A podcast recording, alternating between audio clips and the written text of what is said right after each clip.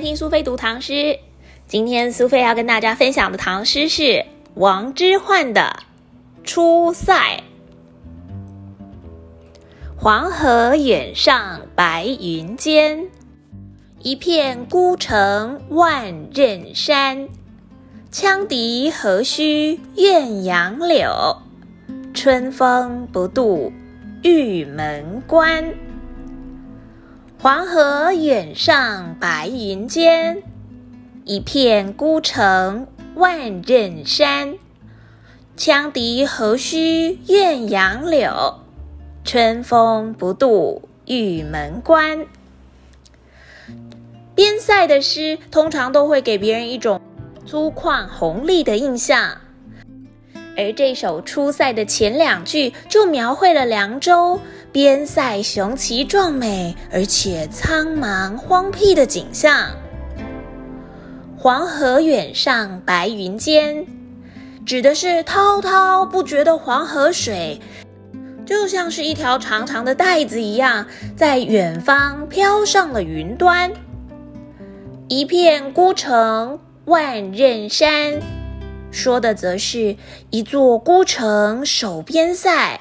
独立在万仞高山，这两句话说的就是守这个边塞的艰苦，而后面两句则是写耳闻了边塞的士兵用羌笛吹奏古曲《折杨柳》。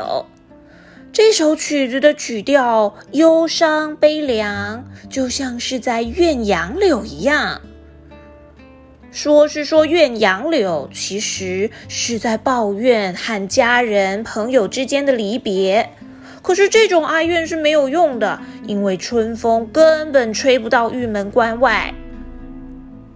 羌笛何须怨杨柳，说的就是羌笛横吹别生怨。而这首《折杨柳》的曲子听起来非常的心酸。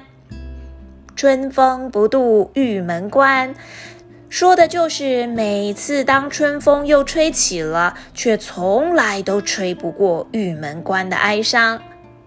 想要借以讽刺朝廷不关心这些士兵小卒的艰苦生活，让他们长期离家万里，不知道什么时候才能够卸甲回乡的一首诗。《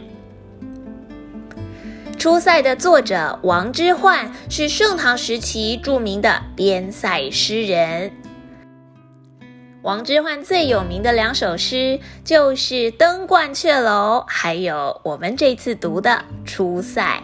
而这次读的这首《出塞》呢，更被清末明初国学大师章太炎推荐为绝句之最。现在就让我们再来读一次王之涣的《出塞》吧。黄河远上白云间，一片孤城万仞山。羌笛何须怨杨柳，春风不度玉门关。黄河远上白云间，一片孤城。